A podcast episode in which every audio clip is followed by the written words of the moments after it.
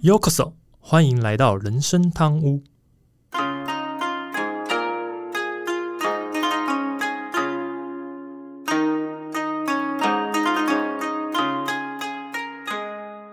话说，我们今天录音的时候是在农历年前嘛？啊，对啊，然后呃，农历年前的时候，现在蛮多公司都在吃尾牙的，呃，也不知道手气好不好，有没有抽中奖？对，那这一集上的时候，反而是农历年后的时间，所以可能也有一些公司开始要喝春酒，因为如果没有办尾牙，就会选春酒嘛。嗯哼，没有尾牙的听众。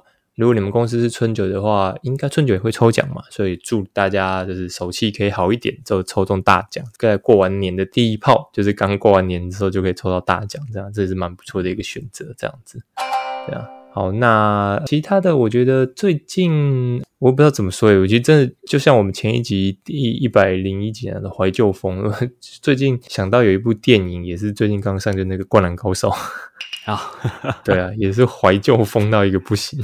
对啊，不知道听众有没有兴趣去看？自己本身是很有兴趣想要去看的，不过因为是动画片吧，也不知道适不适合带太重去看。但是我自己是还蛮想看，当然也可能会等到大片之后，看有没有地方可能线上还有没有串流平台可以找到相对应来看。但是真的会觉得这几年真的是怎么讲，怀旧这件事情很有效果，连灌篮高手也用同样的方式再赚一波。是啊，嗯，如果听众有兴趣的话，也可以去看一下这部电影。嗯，对啊。好，那差不多了，我们就开始进入正题吧。大家好，我是 Andy，我是阿忠。诶，又到了星期五的时间啦。这个放了一周多的假，回到工作岗位之后，大家不知道是不是还习惯？对啊，应该照理来说，大家都要慢慢的收心了啦。毕竟休假是一时的，那工作赚钱才是比较长远长久的啦。虽然说我之前也有说过。我的理想就是不用工作也有钱赚，但现实呢？现实上就是，如果没有业配，被动收入无法有效增加呢，我们还是得乖乖去赚钱。对啊，没办法，休假原本的原意是要让大家在繁忙的工作中可以得到一些休息啊。嗯，但如果真的废太久，就会不想上班，真的啊。那这时候，当然心里就会冒出小恶魔，就跑出来说：“啊，如果有能够躺着赚的被动收入，该有多好的这种想法啦！”是啊，啊，大叔也是这样想啊，也在想想办法，在这条路上看能不能闯出点名堂啊。对啊，正确来说啊，副业应该还在耕耘中啊。嗯。不知道哪时候可以开花结果了。嗯，那以这个 podcast 为例啊，到目前为止啊，还没有能够接到有什么商业的业配啊。嗯，啊单纯现在就是两个大叔在兴趣的闲聊，更不用说啊，要有能够超过主业的收入啦。嗯，所以咯，想到这里，还是乖乖的去上班才是投入啊，毕竟还是得要养家活口啊。这这是真的，对啊。不过。还是要先跟听众讲，我们并不是没有靠 p o c k e t 赚到钱，只是希望可以有比较稳定的这个被动收入部分，对啊。那至于有没有干爹或干妈愿意找我们的，就可以听到我们的集数，就就可以赶快来跟我们联络这样子，对吧？当然，如果我们的听众觉得人生汤屋的频道内容真的蛮不错，也请你帮我们多分享，可以让其他的干爹干妈有机会看到我们，好不好？这样子，对啊。是啊，好，那我们因为其实这集是农历年后上片的嘛，所以我不知道大家农历年期间是不是大家会去拜拜啊，或是放鞭炮这些啊。嗯哼，其实有些会有很多的传说或是习俗，其实都是希望大家可以遵循。在这个遵循的重点，其实主要也是为了要保平安或者讨个喜气。呃，所以我这里想要聊一个以前没有聊过的主题内容，来聊聊传说中的妖怪。而这个妖怪呢，就是天狗。只是说到“天狗”二字，我不知道听众会想到的是哪种天狗。阿忠会想到的是哪种天狗呢？阿忠，等等再回答你。不过你刚才前面讲过年，又讲说要聊妖怪，嗯哼，我还以为你要聊的是年兽嘞，对，像是如何吓跑年兽之类的。突然来个法夹弯，把话题转到天狗上，真的让我猜不透啊。嗯嗯嗯。啊，你问我对天狗有什么印象？那嗯，不用讲啊，一定是那个鼻子尖尖、胡子翘翘、手里还拿着钓竿的那一位啊。嗯，这广告词好久没听到了。嗯，也暴露出你的年纪啦，真的。听过的，我们也大概知道你的年纪啦。对啊，好，这边解释一下为什么不是聊年兽。第一，年兽的这个故事比较多人知道，所以我想讲了，大家应该会觉得，嗯，好像还好。对啊，啊，所以我才会想说，要就干脆聊一个，呃，大家可能看过，但对他理解又不够多的妖怪。另外一个是。哪那么容易被你猜到，对不对？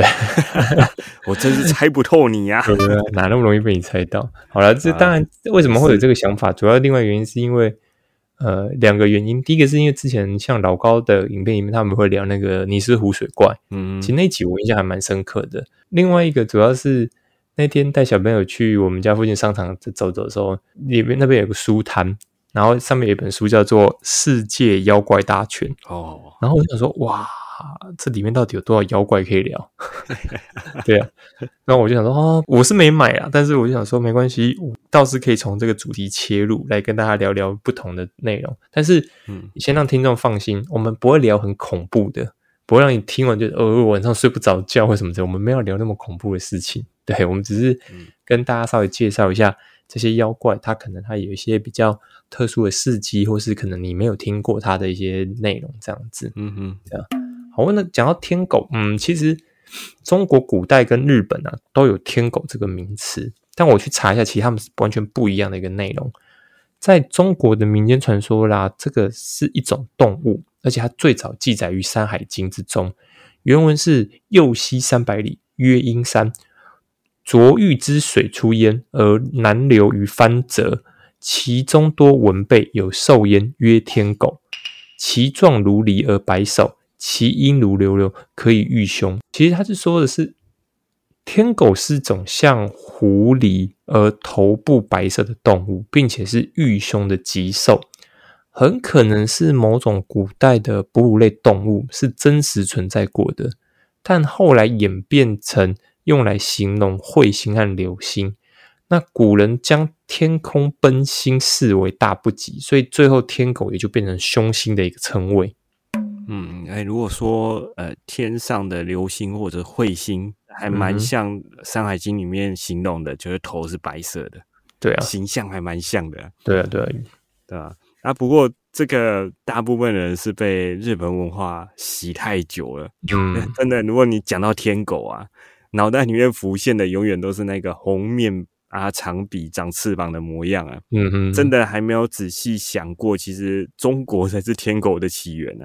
嗯，像是隋唐时代啊，其实他们就是一个文化的输出国啊。像中原的妖怪中有天狗，也是再正常不过的。是啊，或许也有许多妖怪跟着遣唐使啊啊登陆日本的也不一定。像是《山海经》这样的奇书啊，也可能外销过到日本去啊。嗯哼，也上过畅销排行榜，卖的比《鬼灭之刃》还好啊。嗯，所以是漫画吗？还是动画吗？真的还蛮像的啊，里面有图啊。为了唱主题曲吗？对。不过阿忠讲这个，我倒是记得有一本我看过的，应该算是小说吧。嗯，叫做《阴阳师》啊，梦枕魔写的吧。对对对对对。那他会写这个，其实他主要就是阿忠刚讲，他时代其实就是隋唐那个时代嘛。那就是说一个阴阳师，然后。接触到了这个呃隋唐时代，然后他们就是从唐朝回到日本之后，然后就开始发现说，哎，有很多妖怪什么的。我觉得那个故事其实还写的蛮不错的，嗯哼。所以是不是真的从隋唐时代带入很多妖怪的传说到日本？或许是啊，因为可能有蛮多的故事都是传来传去嘛，然后久而久之就会变成嗯，对啊。就会传入到另外一个国度去，这样子，这也是蛮特别的一个状况。好，那呃，其实中国古代也有所谓的“天狗食日”的说法，就是吃掉太阳那个食日。嗯，虽然我们现在讲的就是说，啊，我们现在知道就是说，所谓的这个日食的现象，就是天狗吃日造成的。但其实啊，在那个时代，日食的这个现象发生的时候，其实人们会怎么敲锣打鼓、放鞭炮来吓走天狗。主要就是他们认为这是一个不吉利嘛，所以他们就觉得啊，这个应该要用一些方法把天狗给赶走。当然，也有另外一说是说，这个射下太阳的这个大英雄后羿养了一只黑狗，那这只黑狗他发现到说，嫦娥偷吃了长生不老的灵药后，这只黑狗它自己也吃了一些，然后追上嫦娥，而且它把嫦娥跟月亮都一口吞下。在王母娘娘发现这只黑狗是后羿养的之后，就变封为它是天狗。那这个时候，他才把嫦娥跟月亮吐出来。那嫦娥跟月亮也就因此不敢再回到中国的状况。当然啦，这些讲那么多，其实都是传说而已。嗯，哎，听你这么一说，的确有听过天狗十日或者是天狗十月的这样的传说啦。对，从这也可以得知啊，这天狗很贪吃啊。嗯，灵药也吃，太阳也吃啊，月亮也吃啊，重点还常常吃坏肚子，又吐再吐出来。嗯哼，啊，不过你后面讲的这个后羿偶告的这个故事啊，我真的是第一次听到。嗯，其实不管是哪一个故事啊，是彗星也好啊，太阳、月亮也好。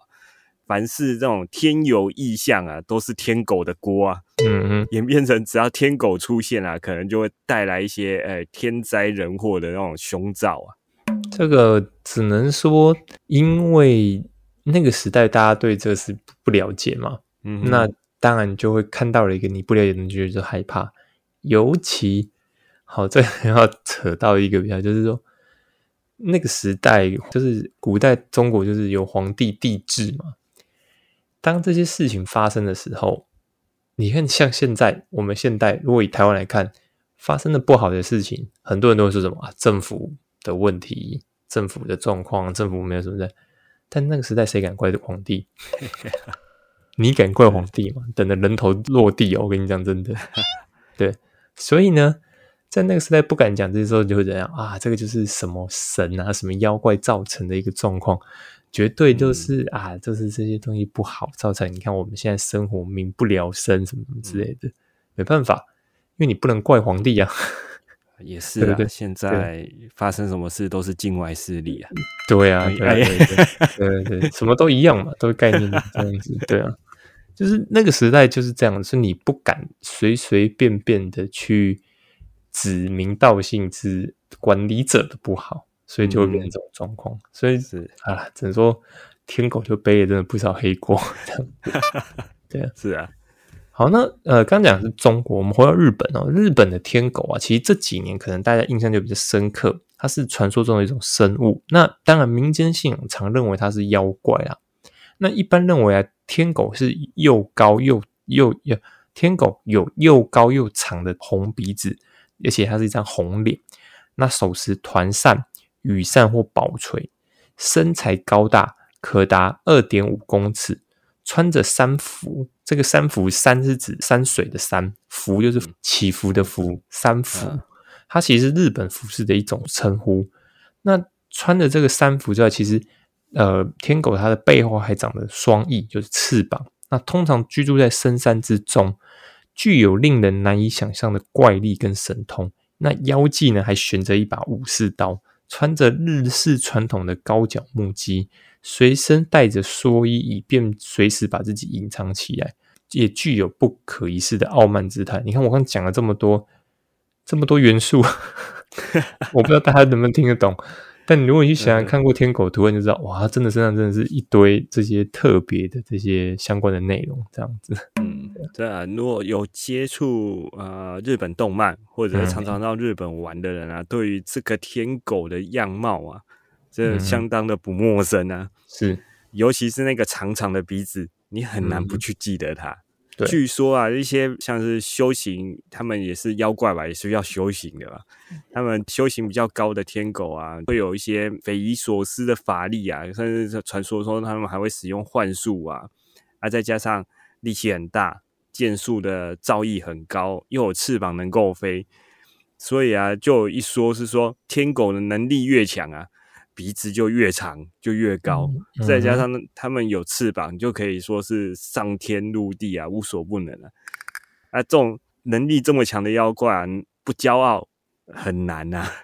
嗯哼，其实阿忠刚讲的，其实对啊，现在对日本天狗比较算是既定的印象，那我应该这么说。可是其实啊，日本最早记载天狗是一本叫做《日本书记》的这个文件。它其实那本书里面记载的是，有一名僧人听到天空中传来奇怪的声音，接着有东西像流星般迅速的从头顶飞过。那那一本书首次用天狗来描述僧人所见之物。嗯，当时其实人们把它想象的像是老鹰的形象哦，不是我们现在想象这个，而是老鹰的形象哦。对。而平安时代的这个《惊喜物语集》，它更记载说，其实天狗是会幻化成佛啊、僧啊、圣人的形象，或是附身在人类身上。所以，我们现在想象看得到这个印象，可能是后代有人把它塑造出来。但是，实际上早期其实在日本古时候，大家对天狗的印象其实并不是现在这个样子，甚至可能根本没人能理解它的样子是什么，因为它会幻化，它会变成佛啊，变成圣人，你怎么知道哪个是天狗？所以现在天狗真的是后来日本可能他们在很多的我比如说可能是文件上或小说上或什么的，他们为了要有一个比较明确的形象，才把它描述成这个样子。嗯哼，哎，你刚才说日本书记他写的形容的天狗是像流星一样迅速往头顶上飞过，这让我想到刚才我们在聊《山海经》的时候，有形容像。天上的流星或者是彗星，感觉上好像他们看到的是一样的东西，呃，很接近吧。像刚才我们有讲，现代就是我们看到的一些天狗的一些形象啊，其实天狗在日本也是有分的啦。像我们呃印象最深刻就是呃长长的鼻子，他们叫做鼻高天狗，哈纳塔卡啊，那个是真的是比较。近视天狗的形象，就是大家既定的那个印象里面。那反而在古代的一些日本书籍或者浮世绘里面，天狗的形象真的反而比较像鸟。嗯，就像刚才讲的老鹰，不知道大家有没有印象啊？是不是曾经在日本有看过，或者在动漫里面有看过长着鸟嘴的天狗？嗯哼。那个是比较偏向古代的那些记载的天狗的样子啊，现在称这些天狗叫做乌天狗或者是木叶天狗。总之啊，天狗的形象很多啊，就跟刚才说一样，它可能会幻化，所以它可能会变成各种不一样的形状给你看。其实，在日本各地对于天狗的称呼也有不同啊，像比如在和歌山县。他们对于天狗能够自由在空中飞来飞去，他们在空中翱翔，所以在当地又会称它为空神。像是在静冈的大井川这个地区啊，他们就会因为它长得像鸟，所以就把天狗称呼为静鸟。所以真的就是每个地区的不同，对于天狗这个形象就会有完全不一样的解释。就像我们刚刚前面讲的。没有人真的知道它正式的样貌是怎么样，嗯，所以每个人可能看到的类似的，就觉得啊，这是天狗，这可能是天狗。所以你会发现，到处记载或者什么之类的的天狗，可能都比较不同。对，就像早期合同，其实合同在一开始很多地方讲的合同也都不一样。可是为什么现在大家比较印象都是中间秃一个头，然后头上戴了一个？其实那个可能也是因为后来大家为了方便共同。这个这个说法，或者大家比较一个既定印象，才把它描述成这样。所以早期可能天狗真的就是一个天狗各自表述，对啊，是你觉得是像老鹰，你觉得像彗星，你觉得都可以，你就真的觉得是狗都可以。反正就是各地都会有自己认为啊，它这这就是天狗什么之类这样的说法，到处都是墙是这样子。所以你看，后来在镰仓时代，到了镰仓时代之后，另外一本书叫做。四害坊绘卷，它里面就绘画出中国天狗四害坊跟天台僧侣大战的情境。传说中，这个大战是四害坊斗法失败受伤，他受伤喽，然后又被日本的天狗援助，并以汤治。汤治汤就是那个我们喝汤那个汤，治就是治疗的治。这边指的意思就是温泉的疗养。也就是说，因为古时候在日本，他们认知说。如果一个人受伤了，你带他去泡温泉，其实是一个很好的一个疗养方式。嗯呃，早期像坂本龙马，坂本龙马曾经被暗杀过，受过伤，他也是去汤治这样子。所以这边在讲，就是说这个中国天狗，他就受伤了嘛，然后被日本天狗的援助之后去疗伤，去泡温泉疗伤，然后伤愈后呢就归国。那中世纪之后起，原本这个以前形象可能是老鹰的这个形象的这个天狗，后来就转变成阿忠刚讲那个鼻高天狗哈纳塔卡这个鼻高，这个鼻高呢，象征着什么？高傲我慢的态度，也就是日语里面所谓的这个自慢，鼻孔抬高高。所以，真的你在日本如果看到汉字写鼻高，就表示这个人很骄傲。这这是真的啊！这个骄傲的家伙什么之类的，鼻高或者什么臭屁什么意思概念这样子，他后来就变成演变成那些普通但是态度傲慢的山中头陀。那他们是说什么？他们死后会化成天狗。到了中世之后啊，真会有一些说法是说，天狗的出现便会招致天下大乱的这些说法。嗯，哎。这难怪曾经有听过天狗是那些修行不够，但是又没办法放弃执着的那些修道僧人啊，他们死后幻化而成的这个说法呢。嗯，而且在日本佛教中，这一点还蛮特别，因为修行者啊，因为修佛，所以他可以免于堕入地狱、恶鬼、阿修罗跟畜生四道。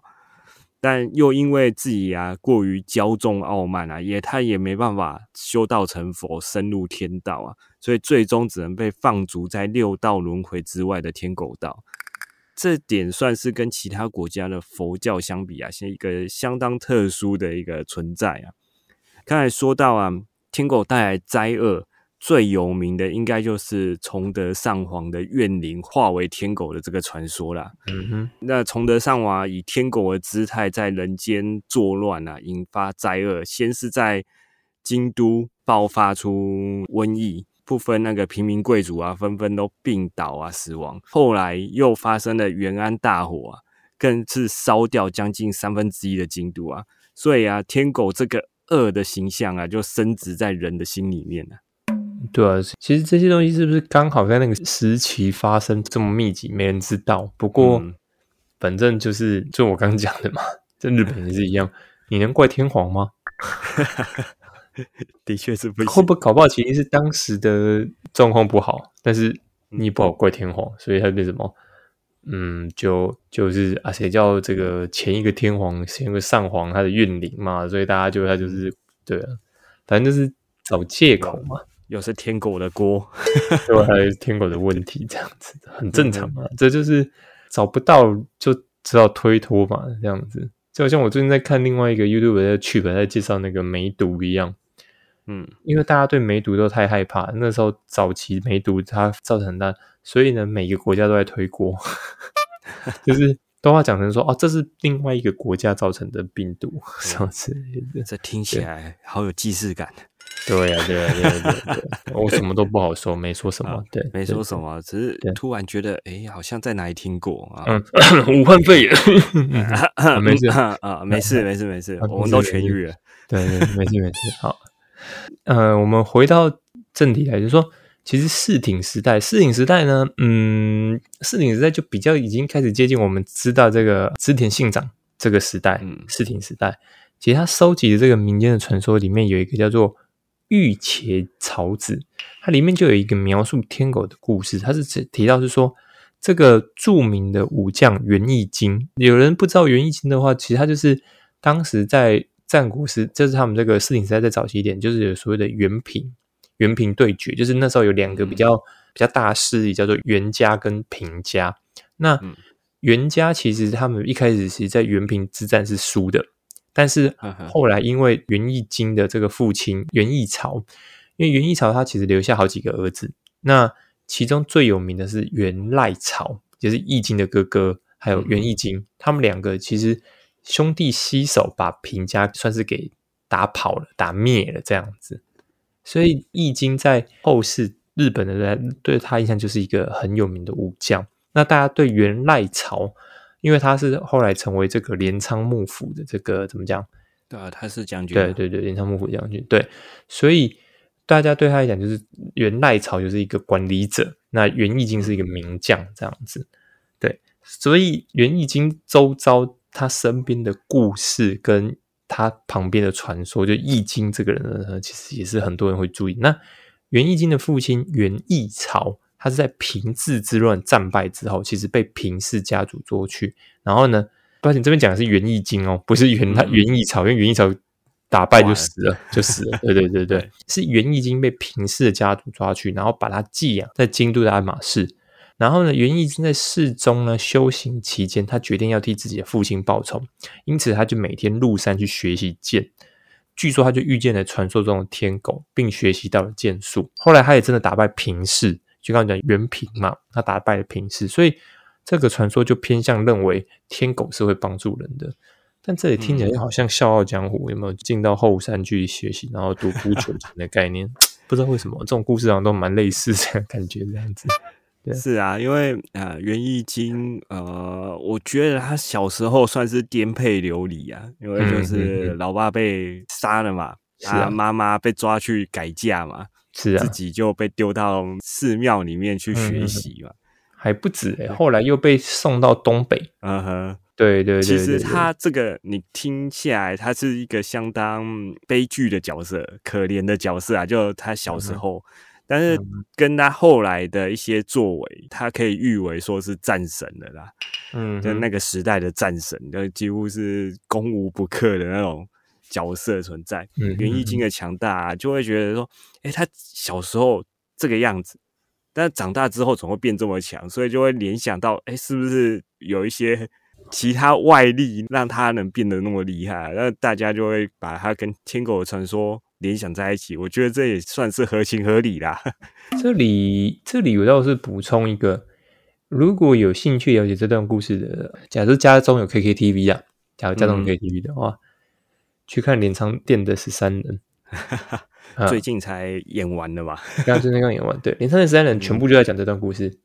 嗯，也也不讲全部，就是镰仓的十三人其实里面就在讲，刚好就是这个呃，从。袁义经的哥哥袁赖朝出发的一个故事，里面当然有提到袁义经，那到八年到袁义经后来怎么死掉，袁赖朝，这其实这段故事大概就在这里面，可以去看一下，还蛮不错的一个内容。对，嗯，好，来拉回来，其实这时候这个时代，天狗的在日本的传说故事啊，他已经不算是完全恶人的角色了。嗯哼，其实他这时候的角色人设比较像是亦正亦邪的角色啊，反正。行事作风就是看心情而定，他高兴就怎样。所以啊，就有一些人会认为啊，天狗更像是一些绝世高手啊，就像刚才 Andy 讲的，可能就在后山里面一个不出世的高人这样。嗯他们就是在深山里面一些人迹罕至的地方啊，进行一些修炼啊，所以才会被袁义经遇到嘛。那想当然，像这种实力强悍的妖怪啊。不用说是妖怪，啊就算是人呐，你实力太强的时候啊，性格通常都会有点怪啊，我行我素，都算是正常可以理解的范围啦。天狗这个传说啊，像我之前去高尾山，东京的高尾山药王寺的时候，那座寺庙里面供奉的是一个叫做范神大权现，这个名字其实它指的就是不动明王啊。寺里面啊，就有数座石造的天狗像。这个寺里面的传说就是，其实这些天狗就是不动明王的随从啊，有除恶开运、招福的一些能力啊。所以啊，天狗传说到越来越靠近现代的时候，就越偏向比较正面的角色。也因为这些天狗传说啊，也为当地带来了很多的商机啊。像我们刚才说的，京都的鞍马寺。其实它在鞍马车站外啊，就有一个很巨大的天狗头的头像，一个很巨大的天狗头。我印象中好像到几年前也曾经因为大雪。那个天狗的鼻子太长了，上面积雪太多，把它鼻子压断 的新闻啊。那时候，这这个地方啊，从呃车站到鞍马寺那个参道，沿途的商店就卖了很多像天狗相关的一些商品啊，像是天狗面具啊，或者是跟元易经有关的一些东西，所以啊，也对当地带来很多的商机啊。嗯哼，这些妖怪也好，这故事也好，其实当吸引人的时候。然后开始更多人相信他的时候，就会有人试想要把它转换成商机。我觉得这也很合理啊，嗯哼，因为这也不是只有天狗而已，也不是只有日本才这样。你看台湾也好，其实呃，在中国也好，也有很多我们传听到的一些妖怪。你台湾来讲，就是我们也有听过十八王公的故事啊，啊，十八王公也有庙啊，对不对？然后旁边肉粽卖的很好，像什么？红衣小女孩也可以拍成电影啊。对啊，其实这个都是，我觉得只要大家开始相信他之后，就会比较有人愿意去尝试，让这个大家相信的这个话题或这个东西去转成变成像是一个故事或者一个影剧作品之类的。其实这是很合理的一个状况，所以天狗这个商机，尤其当日本到处都认为天狗是一个好像到处都看得到的妖怪的时候，其实它的商机真的还蛮强大的。这样子，对啊，不管是中国的天狗或是日本的天狗，其实说穿了，它都是依照一些人类依据一些传说或是口耳相传的内容去描述出来的一种生活妖怪。嗯，讲白了，不知道真的有多少人看过了，甚至。可能大家都是凭着自己印象或者其实自己想象在描述的，嗯，当然也有很多后来的一些影视作品甚至漫画都有用到，像我记得金田一这个漫画里面就有用过天狗，还有像日剧这个破案天才伽利略里面也有利用天狗来伪装杀人事件的，其实这些都是假借天狗名义发生的一些案件。但我我觉得妖怪终究无法确认它的真实性，因为我们也没人真的看过嘛。如果有人看过的，欢迎来信告诉我们，好吧？我们想要访问的，这样真的。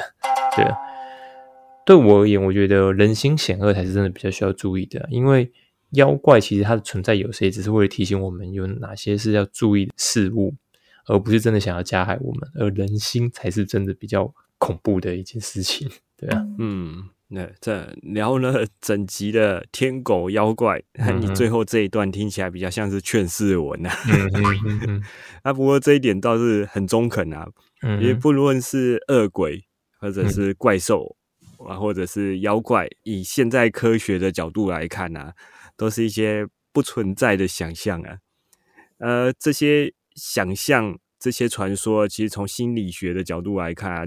无非就是一些人们心灵里面的投影啊，啊，因为人心很复杂嘛，复杂难测，所以这种传说还是千奇百怪，就跟我们刚才讲的一个天狗各自表述嘛，大家看到的天狗都不一样，真的，对吧？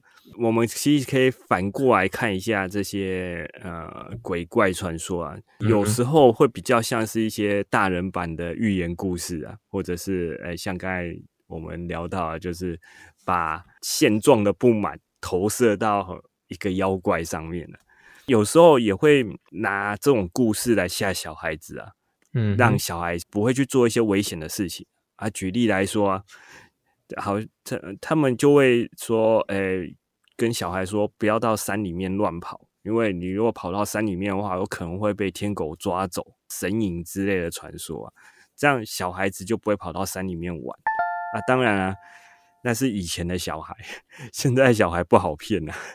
不过也因为啊，呃，我们以前留下这些妖怪传说啊，那我们可以看到很多哎，想过去人想象的一些怪兽啊，或者妖怪之类的，啊，让之后这些作品里面啊出现，让我们有很多想象空间啊。啊，我们也会因为阅读这些作品，仿佛哎这些。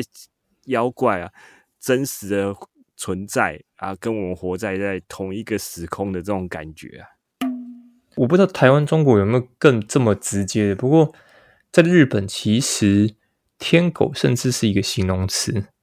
比如说，我觉得这个人很骄傲，我就觉得说他的最近做法有点天狗。因为我们刚前面讲了，天狗有一个称呼叫做“鼻高天狗”嘛。鼻高天狗其实“鼻高”两个字讲就是骄傲，骄傲比较自大嘛。所以甚至到后来就有会说他很他最近有点天狗啊。直接把名词当形容词用啊！对对对，只有我们都是用现在有存在的人物。哦，对啊，可是用妖怪的称呼，台湾好像真的比较少。我好像没有比较没有听过这种这种直接联想的一个做法，比较少。但我如果哪天想到，我再跟大家补充。但是其实这个都只是想要提醒大家，是说，我觉得呃。一个妖怪之所以它能这么的让大家注意，甚至我刚讲的嘛，出现的所谓的妖怪大全，表示大家多少心里面还是有一点期待。这个期待并不是说真的希望它存在或什么，而是真的认为说，哎，假设它在，它会是什么样子的一个样貌，或者说它对我们是不是什么样的好处或坏处？就像嗯哼，尼斯湖水怪一样，尼斯湖水怪也是妖怪啊。如果你正确来讲，它其实也是妖怪的一种啊，对不对？可是你知道吗？每年有多少人去追追寻找寻尼斯湖水怪？嗯，甚至还有专业的科学家在调查尼斯湖哦，对吧？这个尼斯湖水怪里面，因为我记得有一集那影片就说，其实如果你要按照正则常理来看的话，尼斯湖水怪是以尼斯湖的宽度，还有它里面的这些就是可以培养出来的生物，可能一只尼斯一只水怪要养活一只水怪都有困难。啊，说明底下有一个穿越时空的洞，也许是对。那大家先理解我为什么这样讲。如果养活一只水怪都困难，那我们以很早期看到的水怪跟现在这水怪同一只吗？养活一只水怪都困难的，表示不会有两只水怪啊，不会两水怪表示水怪没办法繁殖啊。那在水怪没办法繁殖的情况下，现在这水怪是之前那只水怪吗？所以，如果你你要把一个妖怪故事用很科学的探讨，就像刚刚这样这么无聊，对对对，还是多一点想象比较好。是是是是是，所以天狗到底是真的鼻高吗？还是真的它会吃月吗？OK，这个就是想象力的一个环节嘛，对不对？讲穿了，如果要讲成日食，大家就觉得哦，那不就是嗯嗯，对啊，那就不好玩，就是谁知道谁的问题。